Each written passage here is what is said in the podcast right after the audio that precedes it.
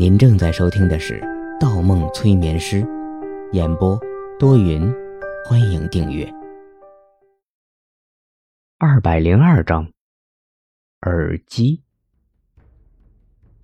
一排人影，一排黑色的人影，一下子出现了很多第二秩序的人。方墨抹掉脸上的雨水，细细望去。前方正中间的人影矮了一截，是坐着轮椅的德川康介。这个时候，他们停下脚步，一个黑衣人推着德川康介走上前来。德川康介抬抬手指，大雨一声落地，雨停了。方墨转转头，整个篮球场边缘站满了黑衣人，密密麻麻。数不清的人数。德川康介咳咳声音：“嗯，怎么样？考虑好了没有，方墨同学？”考虑。方墨眉毛一动，感觉好像有些不对劲，但脸上立马恢复了平静，双手抄进口袋里，试图掩饰心中的慌乱与不安。一抄。超空了。方墨扫了一眼地面水坡中的自己，穿着牛仔裤，穿着短衬衫，没有白色大褂，没有胡须，邋遢，竟然又是在自己回忆里的潜意识世界。可是被谁带进来的呢？方墨摸摸耳朵，想起了那个白色耳机。想起了那段奇怪的音乐，莫名其妙出现的女孩果真有问题。方墨同学，你一向振振有词，怎么不开口说话了？德川康介用手拍拍轮椅。方墨同学，方墨回过神儿，是称呼，是德川康介对自己的称呼。只有在刚开始接触德川康介的时候，德川康介才会以什么同学的形式称呼他。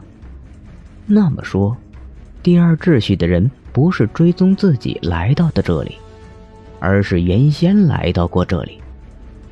他们在重复过去做过的事情。他们过去真正到过学校。可如果这是回忆，他不明白。为什么自己不记得这个场景？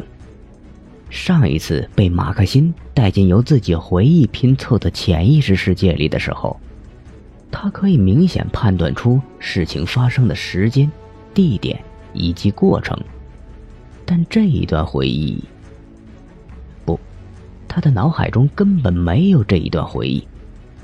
他记得很清楚，篮球赛结束后。他与安静一起扶着段子阳去的校医院。那天天气晴朗，根本没有这场大雨，也没有遇上第二秩序的人。可现在他和过去病人一样，在自己的潜意识碎片里，却经历着完全不同的剧情。两段回忆。方墨突然想起一件事情。发现代码的那天前后也出现了矛盾的情况。一股冷气透过方墨的脚底。原先那天在场的四个人中，果然有一个人说了谎。说谎的人正是他自己。是他自己记错了故事，因为他有两段回忆。可哪一段是真实的呢？虚假的一段又是怎么产生的呢？谁又可以轻易在他的脑海中，在他与第二秩序中插入如此一些让他分辨不出的细节与回忆呢？方莫忽觉着头好痛，脚底一软，跪在了水泊里。嘿嘿嘿，屈服了，很好。德川康介转着轮椅，一个人滑向前。怎么样？最近有没有感受到身体上的变化？有没有喜欢我赋予你的能力？喜不喜欢这个新的世界？你，方木拍向地面，努力让自己清醒起来，但思维和身体状态根本不听他使唤。你应该称呼我一声老师。德川康介的手掌照在方墨的头顶。孩子，我说过的，你早晚有一天会向我俯首称臣，会永远成为我的门徒，会迷恋我带给你看见的世界。来，抬起头来，让我给你。德川康介的声音停在半空中，周围一时安静无声。方墨脑中的疼痛也瞬间消失了。方墨抬起头，面前德川康介微微张着嘴，身体竟然静止住了。一闪，一闪，德川康介的身影开始一闪一闪。不止德川康介，所有黑衣人。包含操场，整个校园都在一闪一闪。方墨看看自己的手掌，也在一闪一闪的消失。一闪，一闪，天地好像快速旋转了起来。忽一闪，天黑了下来。方墨什么都看不见了。再睁开眼睛，方墨看到了天花板。咨询大厅的天花板。方墨坐起身来，一个东西掉在了地板上，是一个白色的耳机，耳机线的另一边连着他的耳朵。他一摸，摸到了一个耳机，想起了之前想叫醒女孩，自己却戴上了耳机的片段。方墨取下耳朵上的耳机，忽愣住了。女孩消失了，躺在沙发上听着音乐的人换成了他。只有他。空空的大厅只剩下了他。他立马冲出了咨询大厅。外面光线充足，马路上车辆拥挤。一看时间，八点零五分。离他戴上耳机已经过去了至少两个小时。回到大厅，捡起地上的耳机，顺着线在沙发角落里发现了一个 M P 三，一个方形的白色 M P 三。方墨按了一下 M P 三，耳机里没有响起任何声音。仔细听，还是没有。试了半天。方木发现，原来 M P 三没电了。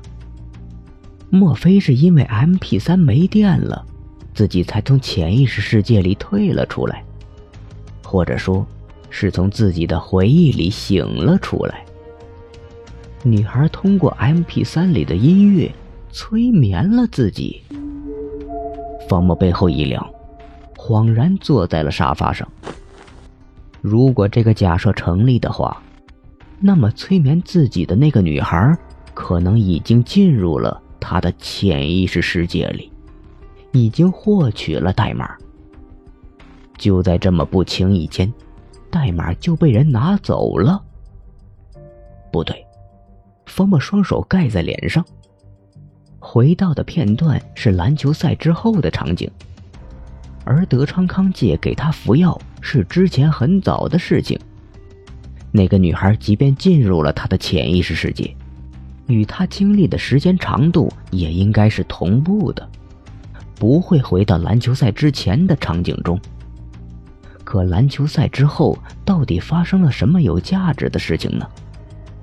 方墨揉揉脸，不记得了，或者记得的回忆里根本没有出现过第二秩序的人，而刚才的场景中。德川康介如此兴师动众，一定要告诉他什么重要的事情。但因为 MP 三没电，他突然被挤了出来，也无从知晓。方墨闭上眼睛，试图自己进入自己的回忆里，但立马睁开了眼睛。他发现无法用记忆拼凑出刚才的潜意识场景，因为他的脑海里没有那一段记忆。可女孩是怎么做到的？方木目光一转，茶几上多了一张白纸。大叔。我走了，谢谢你一夜的收留。女孩的留言，他走了，留下了 M P 三。很直白的一句留言，没有留下任何信息，除了这个 M P 三。方某握紧了略大于指甲盖的 M P 三，莫非是 M P 三里有什么？